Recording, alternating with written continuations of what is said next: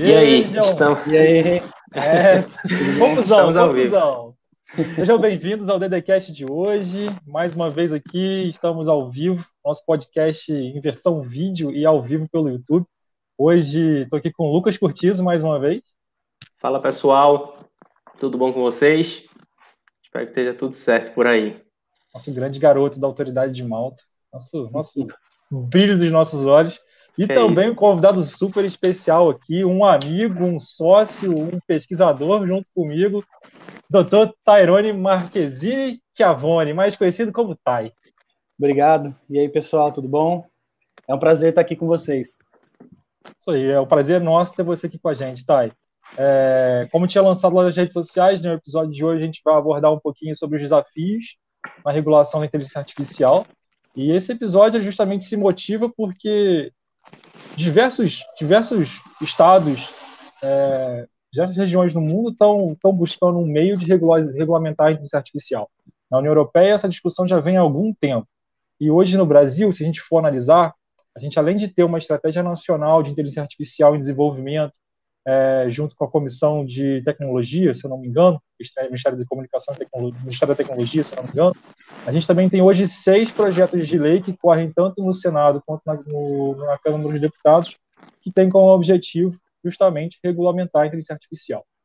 Que esse não é um assunto muito simples, né, gente? É, é uma coisa bem complexa. A gente, a inteligência artificial, primeiro, é uma tecnologia, e aí como se regula uma tecnologia, né? Então, tipo assim, são várias linhas de raciocínio que você tem que ter para tentar estudar essa área e também tem vários, vários desafios, como a gente comentou. E a gente está aqui para falar exatamente sobre isso. E aí, acho que nada melhor do que começar com por que regular a inteligência artificial, né? Ela é uma tecnologia que tem tanto impacto assim no nosso dia a dia, a ponto de nós termos que regulamentá-la. É, a proteção de dados já não dá conta, as outras leis já não dão conta, não dão conta. É, eu queria deixar com vocês, é, em primeiro lugar, o que, que, vocês já estão achando, o que, vocês acham desse, desse todo esse ambiente de, de, discussão e também por que que, por que então que a inteligência artificial deveria ser regulamentada? O que, que ela está causando de impacto para a gente?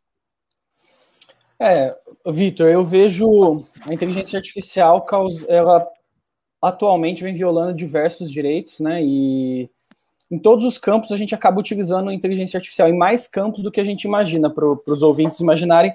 A gente usa é, desde para propaganda democrática, concessão de créditos, é, perfilização, preferências para nossas redes na, na, na, no marketing direcionado, né, com o que a gente vai comprar. Então, mas isso vem, vem violando alguns direitos nossos, né, como, por exemplo, na, na concessão de crédito, a gente vê que ela reforça muitas vezes é, a concessão de crédito hoje, até quem nos Estados Unidos, por exemplo, foi desenvolvida uma tecnologia para scoring de crédito, onde eles mesmos classificavam que todos os dados são dados de crédito, e aí utilizavam geolocalização, raça, é, orientação sexual, para dentro de todo esse arcabouço de dados, eles definirem o perfil de risco da pessoa. E isso, de certa forma, acabava acentuando a desigualdade, porque, por exemplo, nos Estados Unidos, a população imigrante é uma população mais vulnerável e que, no entendimento do, da análise de risco do, da inteligência artificial, tinha maior propensão para ser é, como para ser inadimplente.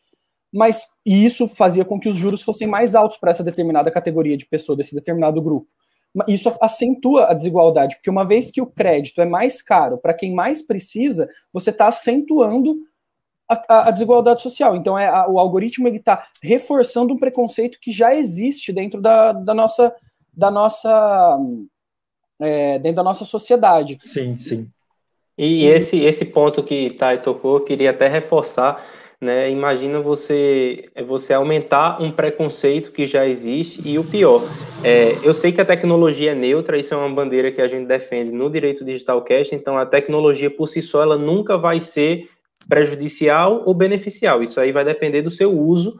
Então Exatamente. assim, eu já já lanço, né, para vocês assim a ideia de que, na minha opinião, não tem como você regular a inteligência artificial como Exato. uma tecnologia mas tem como você regular esses usos que Thay bem trouxe aí, que são usos que acentuam uma discriminação, que tem efeitos jurídicos na vida das pessoas.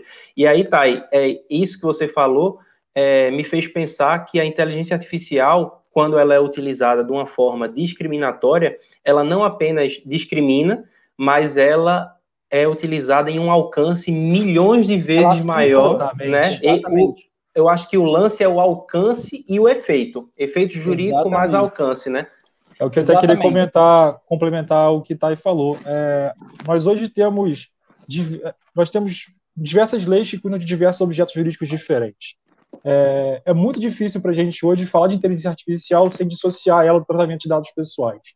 E aí é como se a gente tivesse dois tipos de inteligência artificial, uma que trata dados pessoais e uma que não trata. Não trata. E toda aquela que trata dados pessoais, a gente sempre vai ter uma lei de proteção de dados pessoais que vai dar ali um devido respaldo. Mas a lei de proteção de dados talvez não esteja preparada, ou pelo menos não foi moldada. O RGPD até que meio que foi desenvolvido pensando em decisões automatizadas, mas eu ainda acho que não tem o preparo suficiente ou a atenção necessária para entender e, e, proteger os direitos individuais das pessoas, os direitos individuais, né, é, dentro dessa, dessa, dessa escala geométrica que a inteligência artificial pode provocar, né? Ela pega um tratamento, um, uma ação que pode gerar um impacto X e potencializa isso por, sei lá, 10, 20, 30, 50. E ao invés de alcançar um grupo, alcança toda uma sociedade de forma muito rápida, de forma muito generalizada e expande seu potencial lesivo de forma muito grave. Por isso que regular a inteligência artificial, esse é um dos motivos que regular a inteligência artificial é necessário. Vitor, é... e, e outro ponto muito importante é a questão de que muitas vezes alguns dados que parecem ser inofensivos para a gente têm um, um altíssimo potencial lesivo. De...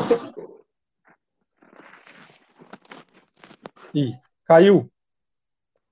Essas Travou? coisas acontecem no ao vivo. Desculpa. Eles têm um altíssimo potencial lesivo. É, por exemplo, vou, vou, te dar um exemplo. Basicamente, com o, rastreando o movimento do meu olho, o, é, o Facebook, ou, ou no, no, caso, vamos falar a inteligência artificial, consegue identificar se eu gosto ou não gosto de determinado conteúdo. Por exemplo, se vem um comercial da, da Pepsi para mim e eu passo com, com um homem fortão.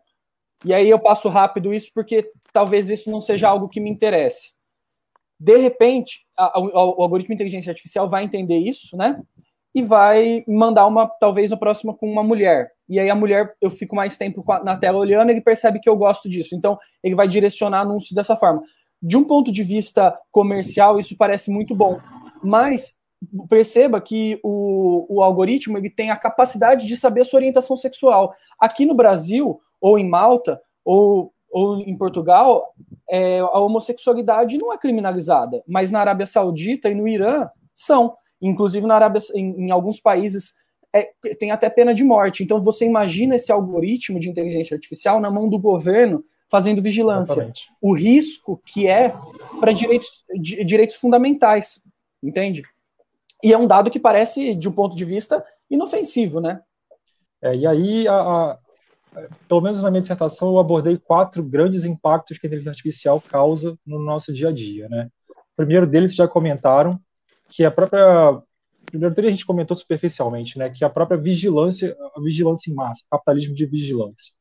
O segundo seria a própria manipulação de comportamento, que é o que a gente vê geralmente em coisas tanto de marketing comercial quanto em processos democráticos, né? Que a Analytica está aí para a gente sempre revisitar esse caso quando a gente quiser realmente reafirmar a necessidade de, de regular a inteligência artificial e dar atenção cada vez maior para os tratamentos de dados. O terceiro é a própria discriminação que algoritmos podem causar a depender do, do enviesamento que ele leva. E a última, que talvez seja uma das, até, das, até acho que ela não é pior, porque todo esse meio que se complementa. Mas a última, ela dá um. É como se fosse a cereja no bolo dos impactos. Porque é a falta de transparência, é a opacidade, é o chamado black box. Onde black todas essas decisões que a gente leva diariamente, seja na área criminal, seja na área civil, seja na área comercial, independente dela, a gente não tem a menor noção de quais foram os fundamentos que levaram essa decisão a ser tomada. E aí eu vejo esses quatro grandes impactos assim como aquele aquele grande boom de olha só, isso está acontecendo. É, e a gente não pode mais deixar isso acontecer sem qualquer tipo de, de proteção ou de discussão, entende? Sim. E, e eu queria até mandar para a Thay esse, esse questionamento. O Vitor levantou uma questão muito boa da opacidade dos sistemas.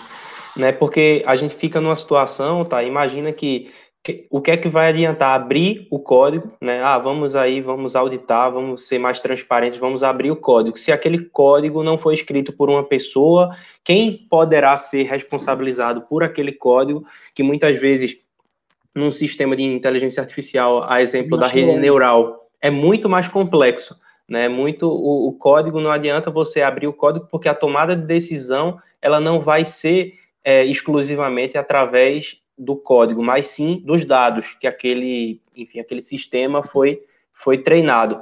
Então, queria saber de você assim, qual seria assim tua opinião em relação a, a esses sistemas opacos e qual seria uma forma assim de tentar solucionar esse problema, por exemplo, na tua opinião? Eu problemas bom, aí quase que insolucionáveis é, também. Né?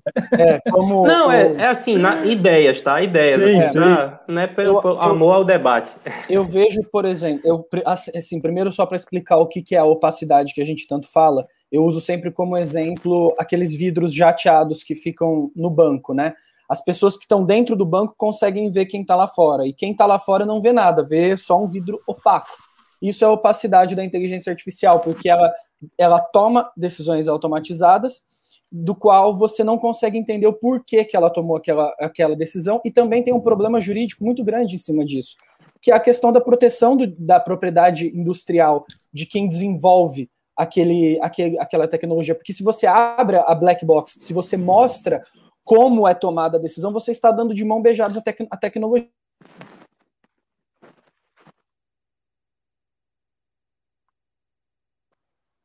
Travou. Travar.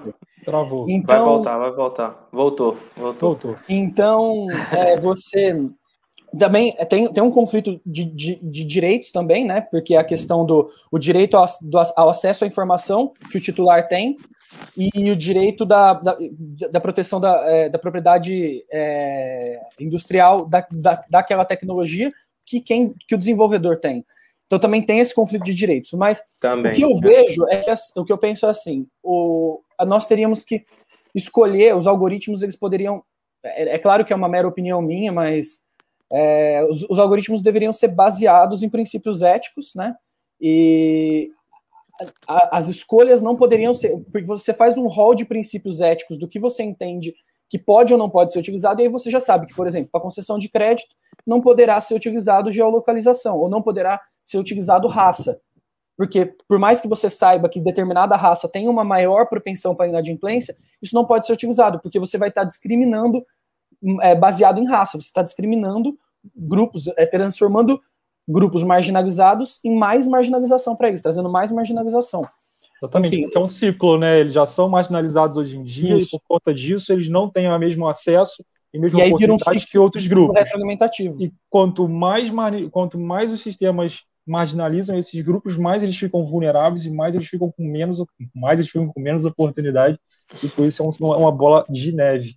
E aí, gente, eu acho que vocês querem falar mais alguma coisa, discriminação, e... alguma coisa assim, que eu posso passar já para o próximo, na, próximo etapa. Na verdade, é interessante eu ia falar, só para finalizar, como também esses, esses algoritmos eles não estão isentos de falhas e que muitas vezes eles fazem com que o mercado se adeque a ele, mesmo que para se adequar a ele eles façam o pior.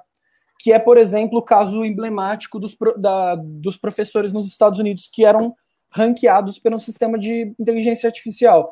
Como que funcionava isso, basicamente? Vou explicar é, os Estados Unidos queria melhorar o sistema de ensino. Para isso, eles começaram a querer demitir os 10% piores, que tinham uma pontuação pior.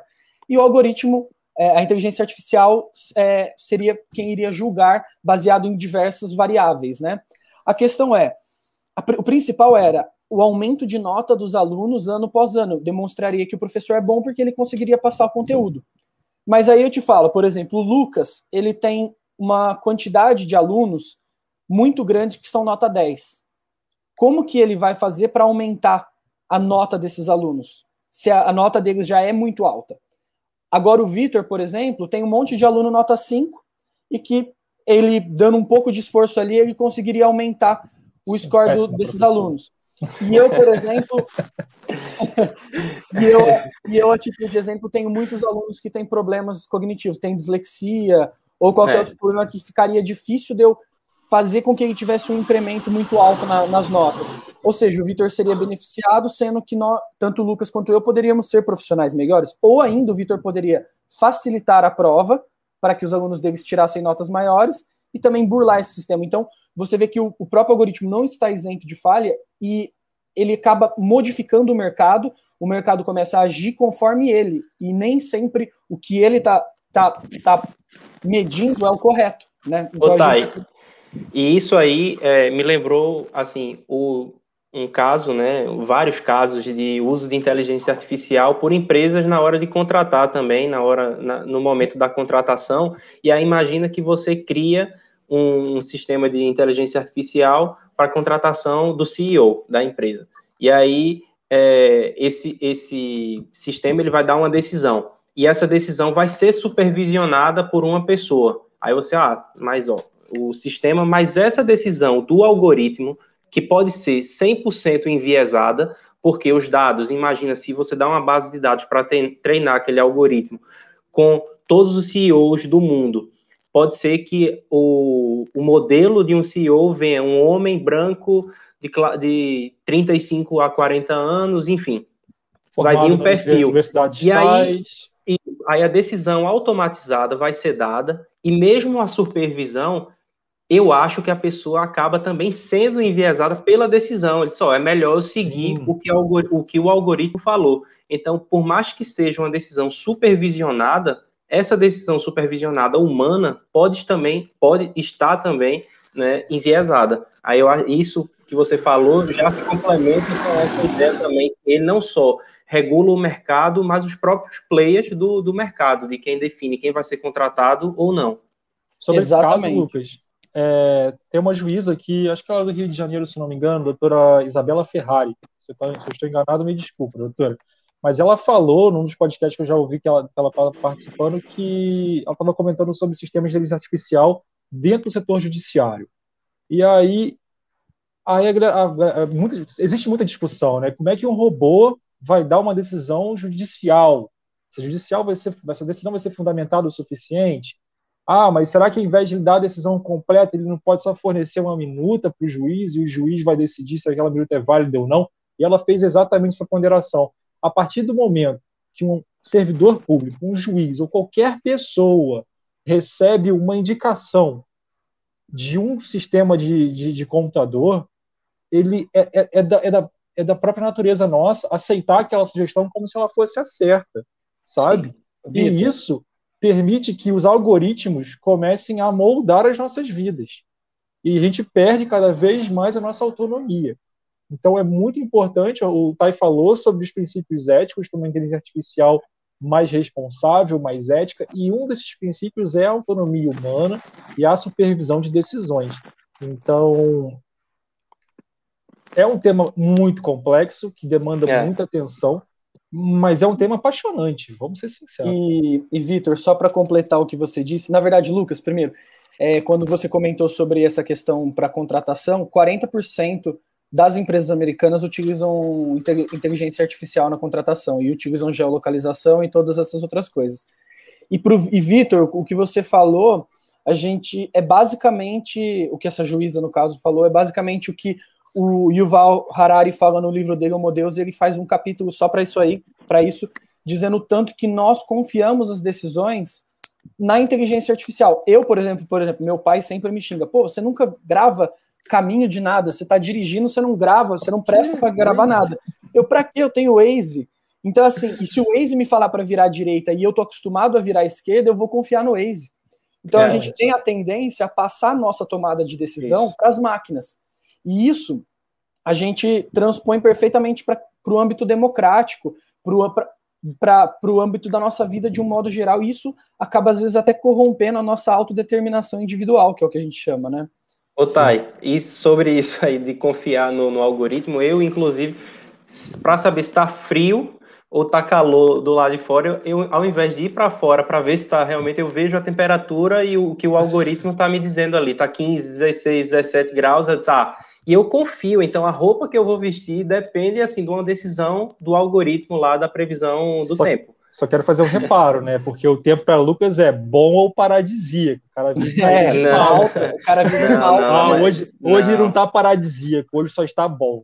É. Então... Não, mas nesse começo do ano chega a bater uns. Um friozinho, um friozinho. Não chega a zero também, não, mas chega. É um frio. É pra... Eu sou de Recife, né? Então qualquer abaixo de 15 é frio para mim. Então... Já tem que pôr cachecol, né? É. é. E aí, gente, acho que eu vou. A gente já conversou bastante sobre os impactos, ficou mais do que justificada a necessidade de regular a inteligência artificial. E eu vou contextualizar um pouquinho aqui e passar para a próxima pergunta, né? É, beleza, decidimos que temos que regulamentar a inteligência artificial. Como? Por que como? Porque é o que o Lucas falou, cara. A gente não pode regulamentar uma tecnologia. A partir do momento que eu quero regulamentar toda a inteligência artificial, eu vou colocar filtro de spam, autocorretor e tradutor de idioma, eu vou colocar sistemas de concessão de crédito, eu vou colocar carros automatizados, eu vou colocar reconhecimento facial e eu vou colocar armas autônomas letais no mesmo barco. Agora, existe um motivo pelo qual eu tenho que aplicar uma regulamentação, um encargo legislativo extremamente severo em todo e qualquer tipo de inteligência artificial? Essa é uma bandeira, eu posso até um pouco enganado, mas essa é uma bandeira um pouco levantada pela IBM Brasil. Quando eles fazem o, o diálogo com a sociedade para regulamentar a inteligência artificial, eles batem muito nessa tecla. Não vamos não podemos regulamentar a tecnologia, temos que regulamentar usos. Exato. E aí é a grande questão, cara. Como que se regulamenta o uso, sabe? O que critério que eu vou adotar, que abordagem eu vou levar na minha, na minha lei, para que eu consiga, através dela, regulamentar somente alguns tipos de uso. Sim. E aí se vocês tiverem já alguma resposta em mente aí, que a gente conversou antes do episódio no roteiro, a gente fala. É, o, o, que, o que muito se fala na regulação das novas tecnologias de um modo geral e que isso tra se transpõe para a inteligência artificial é na regulação baseada em risco, né? Na risk-based approach, que é o que eles falam. E eu acho que a inteligência artificial não fica fora dessa ideia. Eu vejo que no, na, no desenvolvimento do direito, de um modo geral, a gente sempre colocou os mecanismos que a gente chama de mecanismos ex post, que seriam depois do dano, para regular determinado é, evento. Ou, por exemplo, eu bati no seu carro, eu tenho o dever de indenizar. Eu te causei um dano moral, eu tenho o dever de te indenizar. Esses são mecanismos ex post. O próprio Código Civil ele tem muito mais, na verdade, a, é, a ideia desse, desse, tipo de regulação do que das regulações ex ante. A regulação ex ante é justamente para você prevenir. Só que para você prevenir algo, você tem que ter um, um, como medir esse algo. E medir você mede baseando em algo, né? Que seria no caso os riscos. Você vai analisar, você vai analisar o trade-off que eles chamam, né? Que é o risco baseado no, no, no, na vantagem que aquela tecnologia te dá, você faz o balanço e, e, e vê se vale a pena seguir em frente ou se tem que ter um, é, tem que regulamentar determinada é, parte dessa tecnologia ou se ela pode seguir em frente, se ela tem que parar, como que tem que fazer. Eu acho que essa, esse é o modelo para a inteligência artificial. Exatamente. É, e, e, lembra muito só também, é, complementando, esse, esse esse modelo que você tenta antecipar o problema é o, o, que a gente já aplica na proteção de dados, que é o privacy by design, né? Que a proteção de dados tem que ser desde o princípio, desde o design do produto, que eu acho que e o risk-based approach também utilizado é, é o que o GDPR e é o que a LGPD, a LGPD não lista quais tipos de tratamento de dados são proibidos ou não, ela só lista que está na, nas mãos do controlador decidir qual vai ser é, a base legal, qual vai ser, como vai ser, e, e lógico, né, sob investigação, quais são os princípios e quais são é, os direitos que ele vai ter que obedecer. E eu acho que a inteligência artificial acaba por seguir também esse caminho, não tanto do by design quanto também do, do da análise de risco por parte de quem desenvolve, mas é, aí fica o desafio também, né, Thay, de definir o que seria inteligência artificial, né? Porque é, uma, é um guarda-chuva gigantesco. e que até hoje não tem um consenso, né, do que, do que se considera. Antigamente, muitas pessoas falavam assim, ah, inteligência artificial é, por exemplo, uma um determinada tecnologia que consegue fazer o que um, um humano extrema, de altíssima complexidade, que um, um, um, humano depende da cognição, consegue fazer que tem altíssima complexidade, como por exemplo o jogo de xadrez. Aí, por exemplo, criou-se o IBM Watson, que, que era uma, uma, uma, máquina que jogava xadrez e que destruiu o Yuri Gasparov, eu acho que em não sei quantas partidas, né? Que era o maior enxadrista que tinha. Muita gente chama isso de inteligência artificial. Outros chamam que é a questão do machine learning, ela ter a capacidade de aprender sozinha e não só de analisar dados. Mas, e Vitor, é, me diz para você, o que, que é a inteligência artificial? Cara, agora vem, agora vem. Agora vem. Senta lá, pega a pipoca, que agora eu estou ansioso por essa resposta. Então, é, é difícil dar uma definição de inteligência artificial e esse é um grande problema da regulação também. Porque olha o quanto a inteligência artificial, ah, a inteligência artificial é nova, lançou agora, não lançou agora, é dos anos 50, se eu não me engano, 70, 50 e olha o quanto que ela foi desenvolvida, olha o quanto que ela teve de avanço tecnológico em tão pouco tempo, está falando de 50 anos, 70 anos. É, e como que a gente tem essa, essa, essa regra de que as nossas evoluções tecnológicas estão sendo exponenciais, elas evoluem, elas, elas alcançam. Eu, eu não lembro muito bem aquela regra do quando se alcança tantos anos, dobra o, o potencial é, de processamento das tecnologias. Tem uma regra mais ou menos assim, eu esqueci o nome é, agora. Exponencial, né? É, mas pensa daqui a alguns anos, o que, que será a inteligência artificial daqui a alguns anos? E aí a gente pensa, cara, como é que eu vou definir isso agora? Se eu defino isso agora, eu coloco na legislação que me garante daqui a 3, 4 anos isso não está mais defasado, sabe?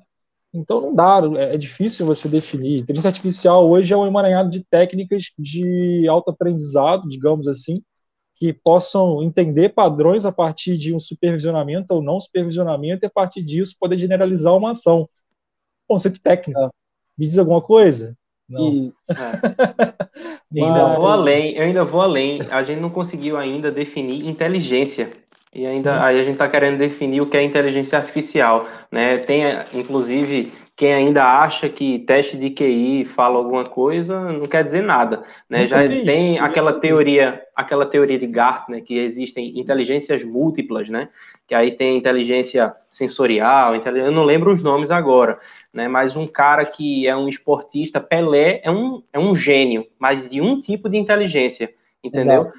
Então existem vários tipos de, de inteligência, né? Inteligência esportiva, inteligência social, né, intrapessoal, interpessoal. Então, é, é, difícil definir até o que seria inteligência. E ainda a gente está tentando né, definir ainda o que seria inteligência artificial também. Mas é um desafio, é um desafio, e principalmente assim, o que, o que é bom é ver profissionais como o Tyrone que estão na, assim, são juristas, advogados que estão se interessando por essa área que eu acho que é uma das bases do direito digital, que é o assunto que a gente trata aqui Sim. nesse canal, né, no Direito Digital Cast. E, Vitor, ainda só completando o que o Vitor falou, quando a gente fala sobre arranjos normativos para a inteligência artificial, muito se discute, porque a inteligência artificial, dado aos riscos que ela tem, ela é muito comparada e dá para você fazer várias transposições com o direito ambiental.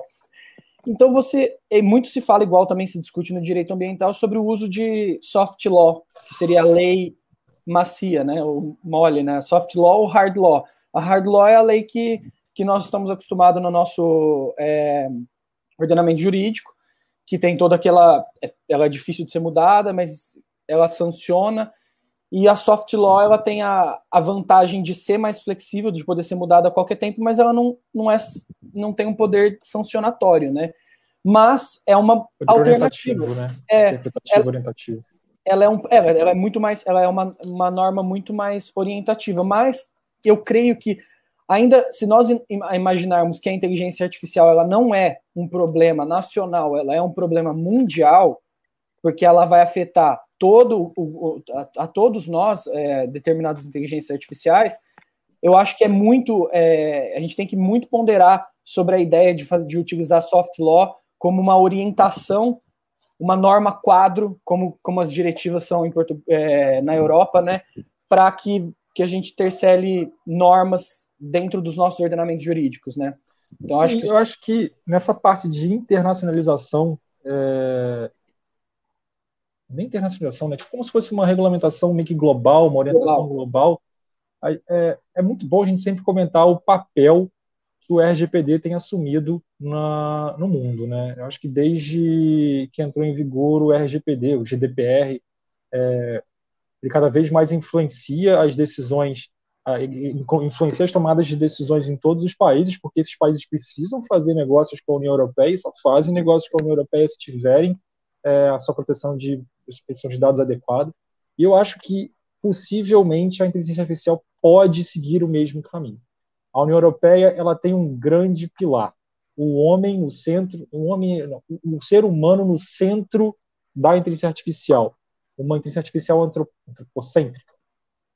E disso se irradia os princípios éticos que vão ser, como estava falando, autonomia, transparência, equidade, é, mais dois lá que eu sempre esqueço, mas é mais ou menos isso. E eu acho que tudo tem se construído nessa linha. E não, não é só a União Europeia que está disputando essa, tá, que está tá fortalecendo essa discussão. São setores privados, são setores governamentais, são setores da sociedade, da sociedade civil, é, setores intergovernamentais. Se você pegar a listagem que a Berkman Klein Center fez sobre inteligência artificial e direitos fundamentais, você vê um cronograma dos últimos três, quatro anos de mais de, sei lá, 32 propostas de construção de inteligência artificial ética ou responsável. Essa é a soft law que talvez vá orientar, sim, o futuro da regulamentação ou do desenvolvimento e utilização do sistema de inteligência artificial. Mas a gente também, também eu, eu ainda fortaleço o seguinte, a inteligência artificial ela causa danos reais às pessoas e os nossos direitos fundamentais não podem ser simplesmente negligenciados a ponto de, ah, vamos deixar eles decidirem isso, vamos deixar ver como é que vai acontecer. É, quando a gente conversa sobre modelos regulamentares, a gente tem a abordagem baseada em direito, que é aquela que você falou, que está presente no Código Civil, que está presente no nosso dia a dia.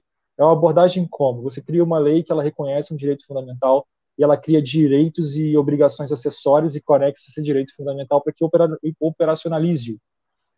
Uhum. E, e, do outro lado, a gente tem a abordagem baseada em risco, que nada mais é do que ela tenta é, é difícil explicar, é difícil explicar, mas ela tenta, tipo assim, em palavras mais simples, é, definir o que é risco e criar e fornecer ferramentas de governança para que os responsáveis possam, a partir daquele momento, identificar o risco e tomar as de, definir as salvaguardas e, e, toda a proteção necessária para que aquele risco seja mitigado. Quando a gente entra nesse contexto de IA, eu hoje eu tenho uma posição que talvez a melhor é, melhor modelo de regulação seja aquele que seja basicamente inspirado na RGPD novamente, ou na LGPD, se tanto faz. Exato. Que é uma lei que ela é construída com abordagem de direitos. Por quê? Porque tem que se reconhecer os direitos que são inerentes ao, ao, ao, ao que a gente conversa, com a inteligência artificial conversa com o nosso dia a dia, que é igualdade, equidade, segurança física e mental, é, tô falando de carros autônomos, gente. Tem drone aí que usa reconhecimento facial e vai, vai para a guerra e vai fuzilar alguém. Isso é realidade. Isso uhum. pode parecer. Tá, o Exterminador do Futuro ainda não é realidade, mas outras coisas são. E criar realmente direitos que nos protejam, igual a, o RGPD criou. Direito à informação, é, direito à contestação, vários um conjunto de direitos que nos protejam inerentemente a qualquer tipo de relação e, a partir disso, identificar é, sistemas, aplicações de inteligência artificial que possam causar um risco significativo, e aí sim colocar um encargo, um encargo legislativo muito maior para esse tipo de legislação, sabe? O RGPD faz isso. Quando tem um tratamento sistêmico, né, Lucas, é, que envolve dados pessoais sensíveis, é necessário fazer um relatório de impacto na proteção de dados ou uma avaliação de impacto na proteção de dados. E esse avalia, essa avaliação vai, vai funcionar como? Faz a avaliação, identifica, identifica os riscos, promove salvaguardas. As salvaguardas são necessárias? São, são suficientes? São ótimo, bola para frente. Não são? Manda para a autoridade, a autoridade. Não estou conseguindo. Falei, então interrompe esse tratamento, esse tratamento não vai ser feito. Sabe? A gente precisa sim, talvez, não de uma autoridade central de inteligência artificial no Brasil ou no mundo, em qualquer outro país, porque isso é, acho que, tipo assim, a gente tem que fugir da ideia de que inteligência artificial é o fim. Inteligência artificial é o meio. E ela se comunica com todas as áreas. Área ambiental, área de construção, área de proteção de saúde, área de, de consumidor. E aí a gente criar uma autoridade para isso, é impossível. Ela vai tomar conta de tudo. Então, talvez as autoridades setoriais elas tomam conta da fiscalização disso e elas definem ali é, orientações mais, mais, mais, mais concretas, né, de acordo com o setor vigente. Estou falando demais, eu fico empolgado. E... Não, eu queria perguntar ao Thais, é, ele pode complementar, lógico, mas eu queria saber como está essa questão, assim, os debates, né, principalmente porque ele está é, aí no Brasil, então eu queria saber, você já voltou de Portugal, né, Thais? Você está no, no Brasil. Pronto. Eu queria saber como é que, tá, como é que estão os debates sobre inteligência artificial, qual é o, o nível de maturidade que você está vendo desse assunto, tanto no meio jurídico como também, é, em, enfim, fora meio... dele. O Tai, meio... só para só falar, o Tai ele está hoje também na FGV fazendo a participação no mestrado de Direito e Tecnologia lá, né, Tai? E eu acho que em termos acadêmicos, em relação ao Brasil, acho que perguntou a pessoa mais certa do Brasil, do mundo, tipo, eu, Lucas. Até parece. Mas é, eu acho o seguinte, Lucas, eu acho que a nossa cultura ainda é muito incipiente quanto à questão de inteligência artificial. Se você perguntar para as pessoas, de um modo geral, o que é inteligência artificial, elas muito mais vão assimilar o exterminador do futuro do que um corretor de textos, né? Isso já demonstra uma, um nível de desconhecimento que é natural, isso não é uma crítica, é uma coisa completamente normal, como eu também não conheço nada de física quântica. E, mas, assim, acho que o Brasil começou assim a discussão, tem já alguns projetos de lei, né?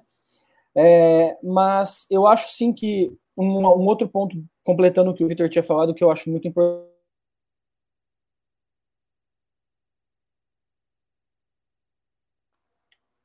Três, dois, um. Vai voltar. É a discussão, é a tomada pública para discutir essas questões, é chamar o povo para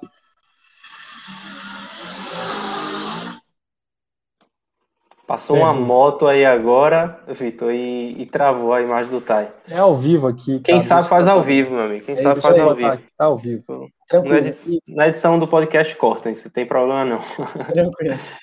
E é a, o que eu, completando o que o Vitor fala, estava falando é que nós convo, convoquemos o público, o povo, para decidir sobre determinadas tecnologias. Claro, trazendo para eles quais são os riscos para trazer uma, uma, um desenvolvimento de inteligência artificial democrático.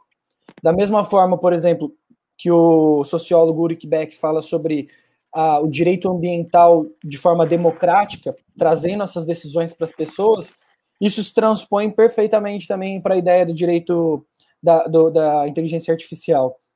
E falando sobre o, o, o que a, inteligência artificial pode fazer de um modo geral, também há discussões, Lucas, dentro do, do, do meio acadêmico sobre a regulação artificial para regular a, a, a inteligência artificial. Ou seja, é a inteligência artificial, na verdade, como um instrumento normativo. Como seria isso? Ela fazendo a lei, por exemplo. Vou te dar um exemplo básico, que foi o que até utilizaram na sala de aula. Os tratores da. Sabe aquela marca de trator John Deere? Sei, uma verde, né? Que tem um. Sei, sei qual, sei qual é.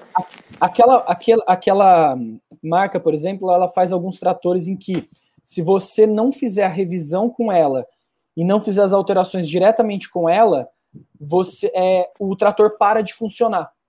Ou seja, é, é a tecnologia regulando a tecnologia. Você não precisa criar uma, uma, uma norma para regular essa, essa questão. Por exemplo, ah, se você fizer isso, vai ter que pagar tanto, é, você vai ter que me indenizar em, em X ou Y. Não, é a, é a, própria tecnologia regulando a tecnologia. E muito se discute da, de utilizar a inteligência artificial como instru, um instrumento normativo para auxiliar a gente a efetivar, a, a, a proteger os nossos direitos. Então, isso também é uma discussão que, que essa discussão, na verdade, ela é, ela é muito evocada por, pelo professor Roger Brownsworth, que é um professor de, de, de da Universidade de Oxford. Ah, é uma boa ideia, porque você é, dá ao, enfim, ao player regulador a mesma velocidade que o sistema ele se autoprograma, né? Então, se a regulação é artificial também, você aumenta essa velocidade de, de interação, digamos assim, de supervisão. Exato. Né? Porque muito que a gente, o que a gente discute muito, desculpa, eu estou colocando para carregar. É... Perdão. O que a gente Fica discute... tranquilo, no ao vivo é assim mesmo, a bateria vai acabar. Não, é... Pô, eu já tava ficando desesperado, se caísse ia demorar. É. Mas o que, o que muito. É, o que a gente discute muito. Agora até perdi. perdi a linha de raciocínio, desculpa, Lucas. Sobre a regulação artificial e. Ah, é. O que a gente fala muito é que o direito ele não consegue acompanhar a velocidade das ah, mudanças isso, tecnológicas. Sim, sim. Isso, Quando a gente vai falar sobre direito e tecnologia, está todo, todo momento surgindo novas tecnologias disruptivas. Quando você cria, por exemplo, você tem a CLT, e aí você cria, por exemplo, o Uber, que é uma plataforma de aproximação, que consegue driblar completamente as normas da CLT, e aí você vê um funcionário com onerosidade, subordinação, com todos os pressupostos, mas ali não está caracterizando o vínculo empregatício, porque é uma plataforma de aproximação. Então, assim, aí você tem que regulamentar isso aí. Pô, aí, aí você tem que girar toda, toda a lei. Então, e não dá tempo, porque é uma porque para você mudar uma lei, para você mudar todo o, o, a, o centro gravitacional da lei, é uma coisa que demora demais. E a gente fica meio que à mercê. Então, essa ideia de você usar a tecnologia para regular a tecnologia, ela é, é uma muito plausível e genial, inclusive. É, em alguns casos, eu acho que pode funcionar bem. Pode funcionar bem essa, essa interação da tecnologia tentando resolver a própria tecnologia. Que Exato. você dá, é, é, mais escalável, é mais rápido, é tudo, tudo funciona. Né? Agora, lógico que em certos setores isso aí vai ficar um pouco complicado porque envolve outros direitos mais sensíveis, direitos fundamentais, aí teria que ver. Mas é, é aquela coisa, né? Como a gente falou, é caso a caso, é análise de risco por quem, quem quer desenvolver aquele sistema. Né? Thay falou muito bem sobre isso aí, sobre a análise de risco. E eu acho que esse é o caminho. Né? O pessoal está aqui comentando, falando aqui no, no chat, deixa eu tentar colocar aqui. Olha aí, ó. Nábila, com o crescimento das tecnologias, vejo a IA como um excelente em, em, ferramenta para a gestão jurídica. Meu Olha Deus, aí. essa plataforma faz isso, que coisa bonita! É, vamos ver aqui. Legal. Olha aqui, Máximo, Máximo Menezes. A inteligência artificial na construção civil está sendo bem utilizada na manutenção preventiva dos condomínios entregues pela construtora. Aquilo que Thay falou mais cedo, né? Tentando fazer a prevenção, né? Inteligência artificial tentando ser Exato. preventiva e não né, é, posterior ao problema. Olha quem está aqui também. Quem? Rafael Sempre, né? Souza. Né? Ele tem que estar tá é, Ele, ele faltou hoje aqui, levou falta. Faltou, né? É, mas é, tá tudo certo. Na próxima ele, ele reaparece. Bem, pessoal, é. vocês querem comentar mais alguma coisa? Porque eu queria muito agradecer a todo mundo que está aí presente. Só citando os nomes aqui, né? Rafael, né? Nosso grande Rafael, Sérgio Marquezine, Amara, Meu fantástica Deus. Amara sempre com a gente, Ana Márcia Celeira, o Márcio Menezes, que acabou de falar, é, Marlene Alves, e quem? Quem tá lá também? Benilda. Benilda. Leal, minha mãe, sempre presente nas nossas Comentando aí também no chat. É. E a Nábila também, né? Família Marquezine em peso aí, hein, Thay? É, Família unida é isso, né? São todos especialistas em inteligência artificial, pelo que eu já notei. Todos, todos, todos, manjam do assunto. Se não era, agora são. Exato. É, é. Depois de uma aula dessa. Ô, Thay, então, é, só assim, agora indo para a parte mais pessoal, se você quiser é, divulgar seu trabalho, onde é que as pessoas acham o Thay, e assim, já agradecendo pela, pela excelente entrevista. Não foi nem entrevista, foi um bate-papo mesmo, bate uma aula quase, né? Foi. Legal. Então, parabéns, Bom, viu? Muito obrigado. É, eu tenho um escritório de advocacia é, sediado no ABC. Para quem não conhece, é bem perto da Grande São Paulo. Fica na Grande São Paulo, né? São Bernardo do Campo. O escritório chama Marquezine Chiavone Advocacia. O site é www.marquesinechiavone.com.br. Depois, se você quiser colocar na descrição, Acho Vamos, que fica mais sim. fácil. A gente coloca assim, coloca assim. E para me procurar também. ali mesmo, ou no, pelo Instagram, Instagram também, Marquezine Chiavone, Advocacia. Isso aí. Perfeito. E aqui esse episódio Vamos. foi bem interessante, né? Porque o, o Lucas, ele meio que representa o setor governamental, né, Lucas? Você trabalha para o governo, então você representa essa, é. esse ponto de vista governamental. O TAI, da iniciativa privada, da iniciativa representa a questão ali da, de liderança, de, de, lidar com as empresas, de grandes empresas que desenvolvem tecnologia. Eu estou enfurnado nessa questão de pesquisa, né? Então. É mesmo, é... são os três. Mas é que bom que estamos na mesma página, né? Estamos sim, na, cara, com, com, o mesmo objetivo. E, olha, uma indicação para quem para quem está aqui, uma indicação de um livro que é bem simples a leitura, não é um livro técnico, mas que faz com que você entenda como a inteligência artificial realmente ela, ela é uma máquina de destruir direitos, né? Que é esse, que é esse livro da Cat O'Neill, chama Algoritmos de Destruição em Massa. Em inglês, na verdade, é Algoritmos de Destruição de Direitos. E hum. é uma professora de Harvard de matemática que trabalhou muito com inteligência artificial nesse, nesse setor. E, e ela relata, na, tanto na concessão de crédito, é, na esfera do direito penal, é, violação de direitos humanos, que os algoritmos de inteligência artificial hoje, hoje vêm fazendo. Então, ela faz apenas um simples alerta, uma leitura simples, não precisa conhecer do assunto, mas ela é bem legal para dar um, um, panorama do que, que é isso, que é, o que, que é essa, essa tecnologia. Uma delas, no caso, né? Isso aí. Muito boa, bem, muito bom. Quem não leu, leia, que esse aí vale a pena, que eu já, já li e vale muito a pena mesmo. Já esse livro é muito bom. E lê o livro do DDCast também. Sim, e, e aproveita também quem não está inscrito aqui no canal, se você está assistindo pelo YouTube, né? Então se inscreve aqui, ativa o sino. E se você está ouvindo em alguma plataforma de streaming o podcast em áudio, vem também que a gente grava ao vivo. Se você não sabia, está perdendo TAI aqui ao vivo no Direito Digitalcast. Então também vem para o YouTube. Se você está nas plataformas, segue a gente também no Instagram. E é isso. É, então. Sim, gente. É Pai, muito obrigado. obrigado. Lucas, muito obrigado Eu também. agradeço. Ai, se cuida aí. Obrigado, viu? E Vocês até uma próxima. Até mais. Tchau, tchau. Valeu, valeu. Calma aí. Não, Thay. Ai, Thay, não era pra Thay sair, não. Thay saiu. Ih, tá live ainda, Lucas. Desliga isso.